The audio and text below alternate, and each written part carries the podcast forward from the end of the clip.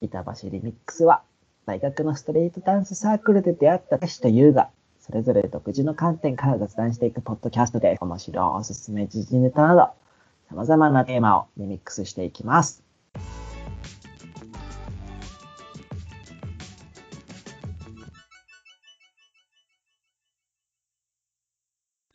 えーよろしくお願いします。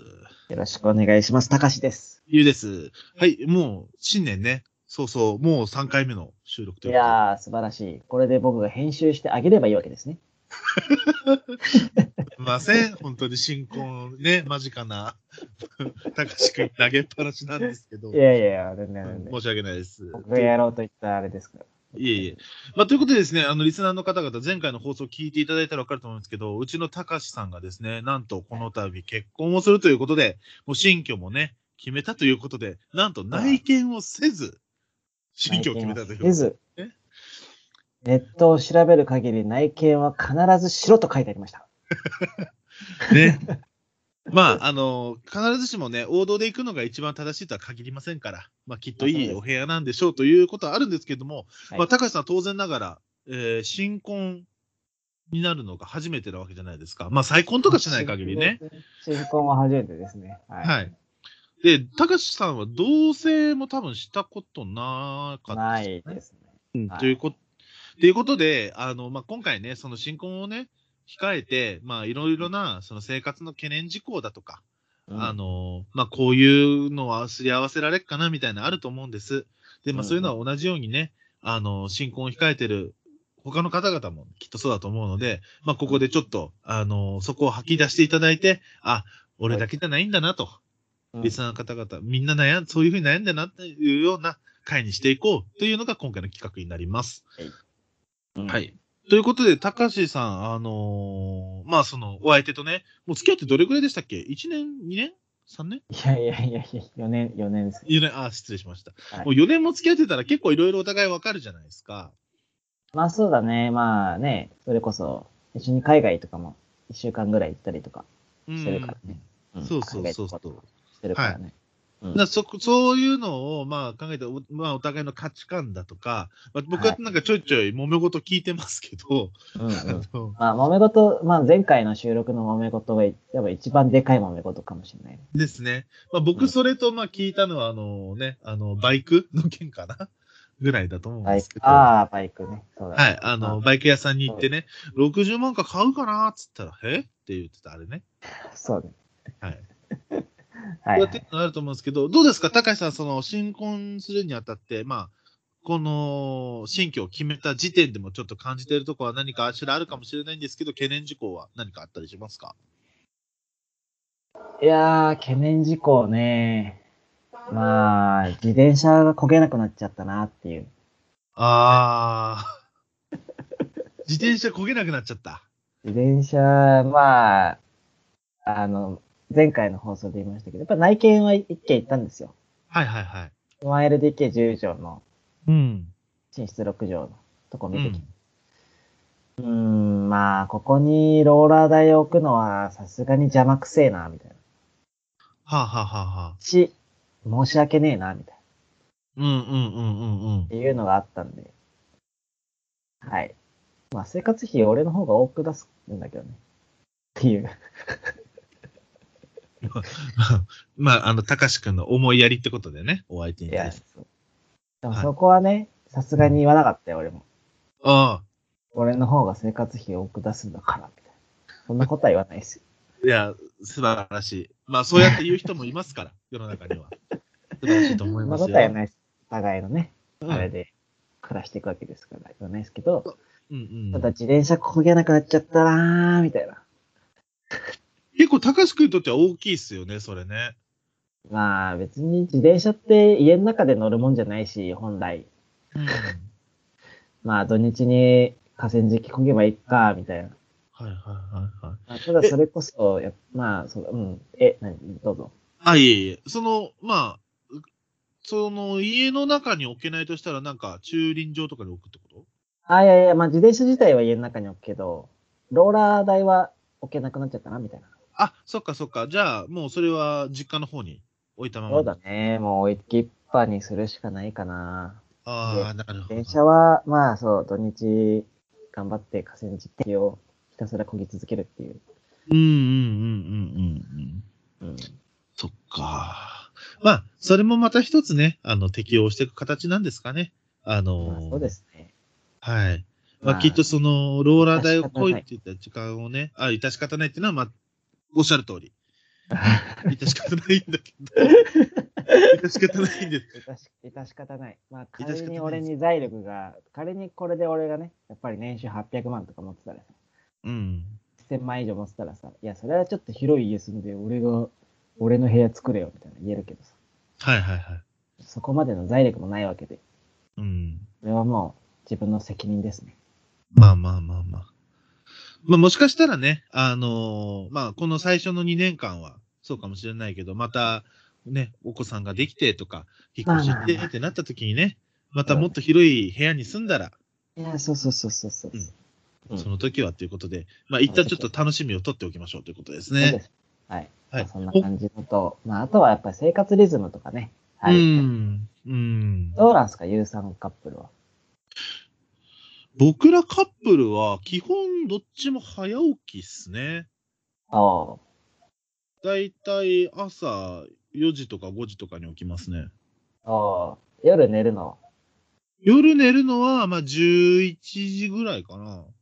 おおそうお互い、まあ、今、お互い離れてますけど、もう毎日テレビ電話はしてて、う。うん、で、もう、休みの日とかは電話つなげっぱにして、そのまま寝落ちまで行っちゃうんで、なるほどね。はい。で、まあ、この3連休で言うと、大体2人とも11時ぐらいに寝て、うん、 4時ぐらいに起きてっていう生活をしてますね。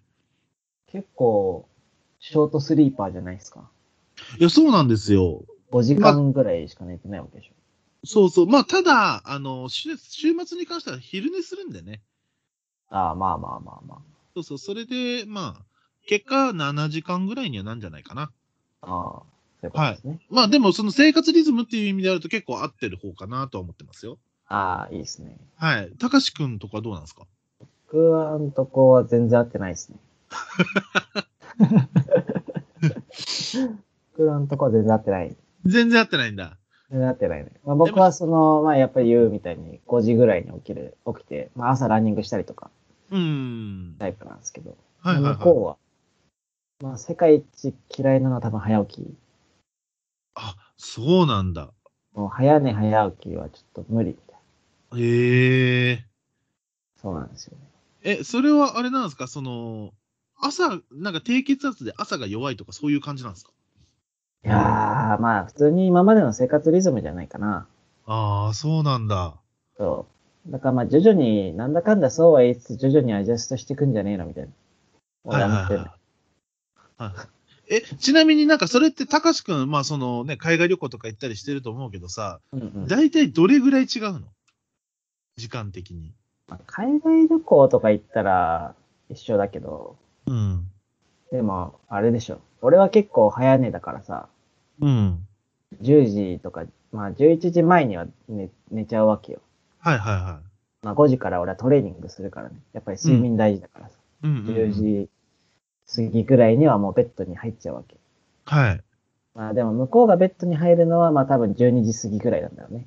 ああ、なるほど。で、俺は5時に起きるじゃん。はい。で向こうが起きるのは7時過ぎだ。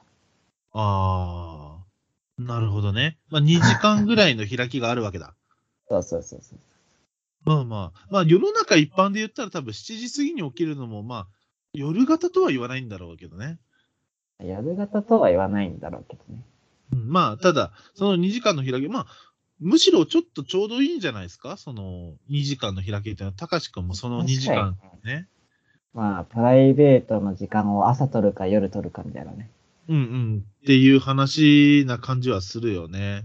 うんうん。まあでも確かにそうなってくると一緒に寝るとかなかなかちょっとね、厳しそうだよね。そうなんだよ。だからダブルベッド嫌なんだ よ。ダブルベッドって寝らんないじゃないですか。あ俺結構そのホテルとか泊まりに行くじゃん。はいはい。で、ホテルとかに泊まりに行って熟睡できたことない。あ、そうなんだ。隣に人がいて、うん。熟睡できたことない。えー、じゃあもうダブルじゃなくてツイン基本。いや、だから、ホテルとかはダブルで泊まるけれども、ああ。じゃあ生もうそ活とこ。なると、やはり、うんちょっとシングル2台並べたいですね、みたいな。ああ、ちゃんと話して。あまあ、話さなくてもいいけど、うん。シングルのところで俺は寝るよ、みたいなのね。あの、つなげたくないと。そな。の、つなげ、あまあその、一つのベッドでベッ寝ドたとくは。して、一つのベッドとして、その一つのベッドの区画に二人で寝ると寝らんないから。いや、そうそうそう。振動とかやっぱりさ、ああよくないっ。す、あれは。高橋くんセンシティブですね。あ意ー外にどこでも寝れるんだけど、どこでも寝れるんだけど、うん。まあ生活の中で睡眠って結構大事ですからね。そうですね。そうだからそんなだって俺ダブルベッドとかでね、まあ仮に俺が先に寝てて、うん。で、向こうがベッド入ってきて、うん。抱きついてきたりとかしたら、うん。うるさいってなる。情緒、情緒。マジで。 聞こえてくれいやいや、情緒、情 緒。貧困の情緒じゃないって、それ。いかけんなっつって違うっつっやいやそれもうあれや、一生夜の営みなくなるやつやで、それ。てあ、でもそうですか。まあ、まあ、人それぞれなんでね、そこのところは。まあ、一番いい形がいいですけど、でもそうなるとね、さっきの話聞くと、6畳でシングル2つってなかなか結構ね、うんまあ、その、なんだろう。ね、ウェブサイトとかでそういうさ、並べた時のパターンみたいな。はいはいはい。全然問題なくは並べられるんだけど、まあそれはさ、6畳のあり方にもよるじゃない。 そうですね。そうそうそう。そうまあ、でも、まあ、あの、間取り上を見る限りは大丈夫なんだけど、やっぱりそこで内見してないっていう不安はやはりあるかな、みたいなね。そうだよね。な、どうなるんですかね。最悪、LD、その、リビングのところにソファーベッドを置いて、高橋くんがソファーベッドで寝るみた いな。い、やー、俺もきついよね。それもきついんでね。まあまあまあ、まあ、どうにかなるけどさ、どうにかなるけどさ。はい。まあまあまあまあ。まあであもとは、うん。新婚のう懸念ん事項、一緒に住む際の懸念事項。まあ、金銭感覚はね、お互いそんなにずれてないから、そこは良かったかなって思うんだけどね。あ結構そこ大事じゃないですか。よかったっす ね。そうだね。まあ、ただ俺が、その自転車に100うん万かけるっていうとこだけかな。もう、釘刺されてっからね、そこはね。そうなんだよね。株で儲けるしかねえんだよ。俺が自転車買うためには。まあ、株で儲けるか、暗号資産か、ね。あのー足長く不動産で稼ぐか、まあ、しわからないですけど。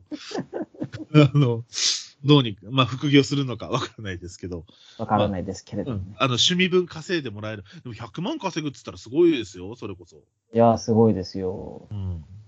まあ、あとはね、うんスクラッチとか、宝くじっていう、ああ、ね。はい。はい開示並みに、開示並みに削るか。